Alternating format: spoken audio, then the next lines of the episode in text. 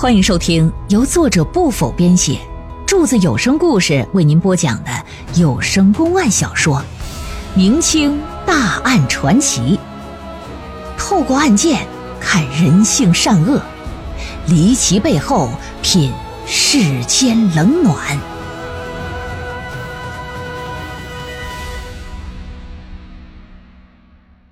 海公案之三妻殒命。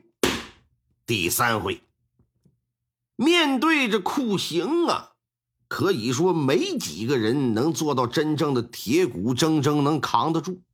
你就史泰龙来了都不好使。最终呢，厉道行还是承认了杀人的事儿。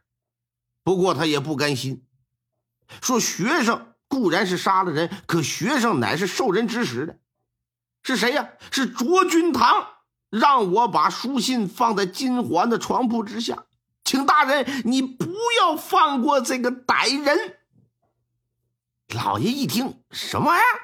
卓君堂指使你杀他媳妇儿，让你放书信陷害丫鬟。我看你这是穷凶极恶了吧？啊，你这是狗急跳墙啊！老爷显然不会相信他反咬一口的这个话。一看你承认杀人了是吧？我趁热打铁，接着用刑吧。之后让其按照自己的意思承认了，他是受蒙氏之托谋杀的李瓶儿。那封书信也是他亲手所写，也是他亲自放在丫鬟金环的床铺之下。而家人凤妹、夏至等名字，则是蒙氏亲口告知他的。厉道行签字画押之后，这就意味着。可以将这个事儿啊确定为是奸夫杀人犯了，并且可以结案上报了。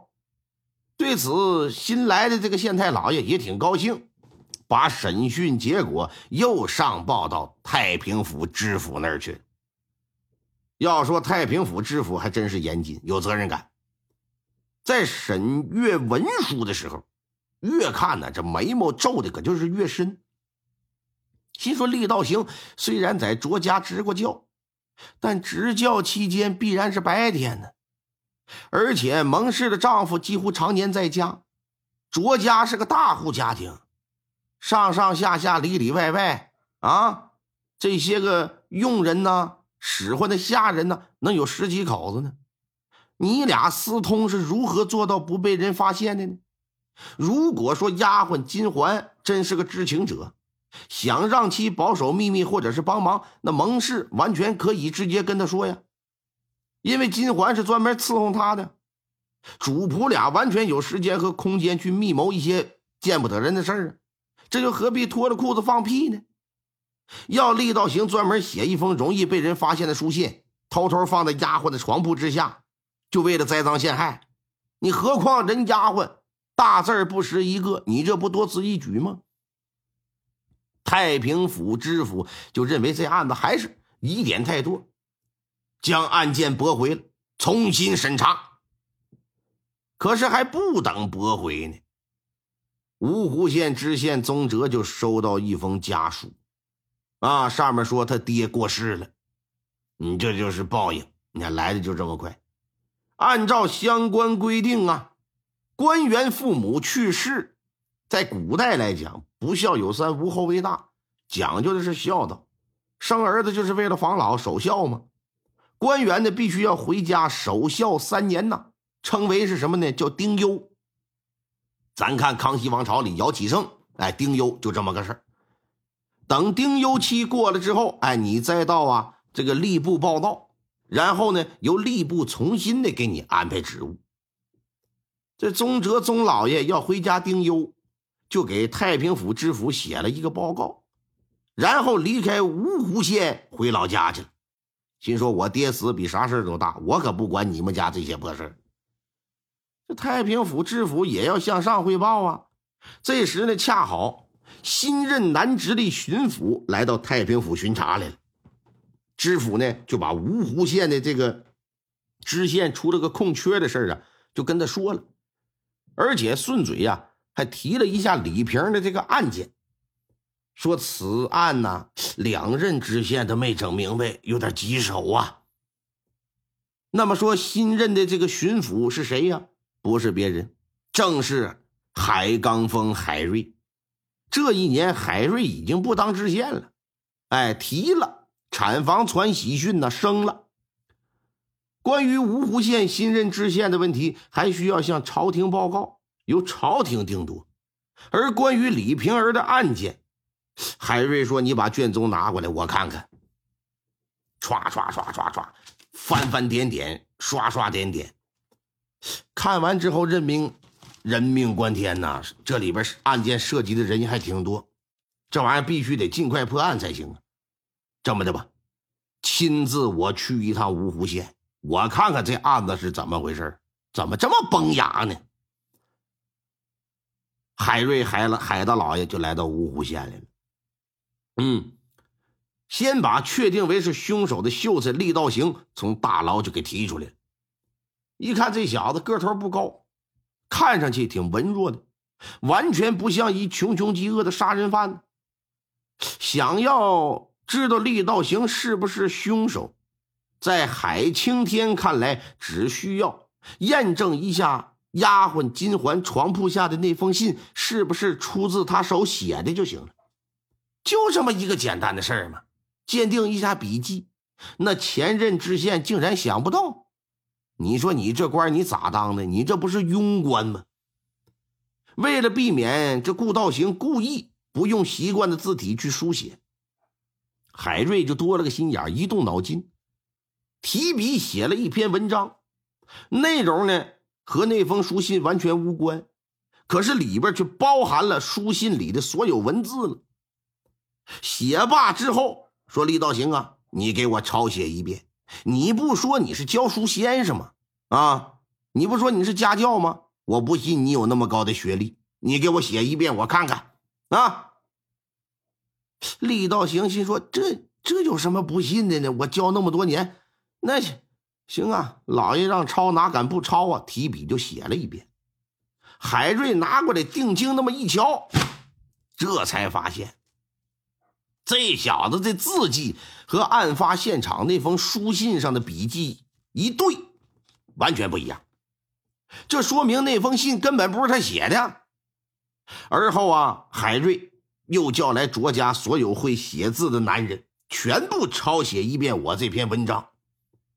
等写完之后，又逐一的比对。哎，你别说。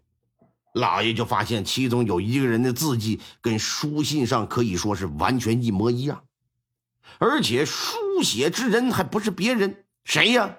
正是卓君堂。老爷一看，啪的一拍惊堂木：“卓君堂，说你是如何杀害妻子李瓶儿？赶紧给我如实招来！”机灵一下子，卓君堂吓得一猛神，说：“大大大大大人呐，这这这是何用意呀？小人怎么会杀害自己的妻子啊？”老爷一看你不说是吧，把那篇文章就给拿起来了，啊，说你的字迹和书信上的字迹是别无二致，你给我解释解释吧，我需要个解释。啊。卓君堂没想到，我抄写个文章，竟然是你老爷下的套啊！跟我玩了一手藏头诗，这是是吧？一时之间是脸色大变，汗如雨下呀，无言以对了，慌了。那你这明显是做贼心虚嘛？老爷一看不招是吧？赶紧攻克你心理防线，说来给我大刑伺候！哎哎，别别别别，老爷，我说我说我说。是是我让厉道行把书信放在金环的床铺之下，交代了。老爷说行，把厉道行给我带堂上来，啊，四个眼珠子对一块给我对质，当场对质。厉道行一看卓君堂都说了，得嘞，我也别隐瞒了。据厉道行交代，卓君堂在家里看到他和丫鬟调笑。哎，就声称啊，要带他去见官。这厉道行是个有功名的人，若是被认定调戏妇女，搞不好得革除功名啊。就哀求他说：“那啥，那个卓老爷，你放我一马。”这时呢，卓君堂就拿出一封书信来，说：“我放过你也行，你把这封信你放在金环的房中。”他看了书信的内容，也没明白是什么意思，里边说的都是一些个乳名暗语啊。卓君堂就对此解释，说他呀根本不想娶这个李瓶儿，可是这事儿是他父亲生前的一个遗志，不敢违背。如今想要把李瓶儿休掉，那就只能给他栽赃，说他和别的男人有不正当的关系。啊，那时我在想休妻呢，那就名正言顺了。厉道行，这有小鞋搁人手顶上提溜着呢。虽说不知道该不该帮这种忙，可无奈之下，还是按照人家说的去做了。偷偷进入金环的房间，把信就塞在床铺之下。而在进入金环房间的时候，还恰巧被路过的老妈子金婶给看着。厉道行一看提到金婶的，海瑞说：“来，把金婶给我传到堂上。”这老妈子就也来了，嗯，回忆了一下，说当天确实看到那小子进了那个金环的房间，可是我也知道啊，他俩狗狗嗖嗖的啊，有那不正当的关系。我这岁数也大了，不乐意多管闲事大家都是下人啊，谁说谁呀？我这事儿也就没和任何人说过。一看人证物证这都在。卓君堂也承认了，说信是我写的，想嫁祸于人，可他却不承认李瓶儿是他杀的。当下也没有证据可以证明他就是杀人凶手，所以呢，只能先把卓君堂打入大牢，然后接着调查，期待呀有什么新的线索出现。海瑞海大人来到芜湖县，可以说就是专程为李瓶儿被害案来的。可是该案的凶手呢还没有找到。正在这时一筹莫展的时候，县城里又发生一起命案。咋的了？新婚的新娘还没等被抬进丈夫家呢，就让人给害了。没等下轿呢，就害了。新娘父母啊，把女儿尸体送到男方家去了。男方自然是不要啊。因此，一纸诉状告到县衙来了。这海瑞一琢磨，新任知县还没到，现在芜湖县我官最大，而且这又是一起命案，我这不管还不合适。说来吧，啊，派出衙役传唤原告和被告两家人。这真是一波未平，一波又起呀！来到堂上之后啊，发现女方父母来了，男方的母亲。和哥哥来了，却不见新郎。海瑞就问：“说为什么不把新郎带来呀？”捕头就说了：“说回大人的话，新郎已经被您关进大牢了，他就是您昨天审的那个呃卓君堂。”什什么？大人一听不禁就直皱眉毛，心想：卓君堂之前娶了两房妻子，全都是离奇死亡。一个是成亲七天之后，一个是还没有正式过门这就死了，啊，之前那个更久远，嗯，四五年前死的，天底下想找出这么倒霉的人，恐怕没有第二个了。经过审问，这才得知，李瓶儿死后，卓君堂的母亲一看，我儿子不能这么一直单着呀，还得再续一房啊，就找了个媒婆。通过说和，和本县姓彭的一大户人家的女儿就定了亲了。两天前办的喜事卓君堂披红挂彩到彭家娶亲，新娘子打家中出来，一直到上轿的时候都是好好的。可是到了卓家大门口让下轿的时候，轿里没有任何反应。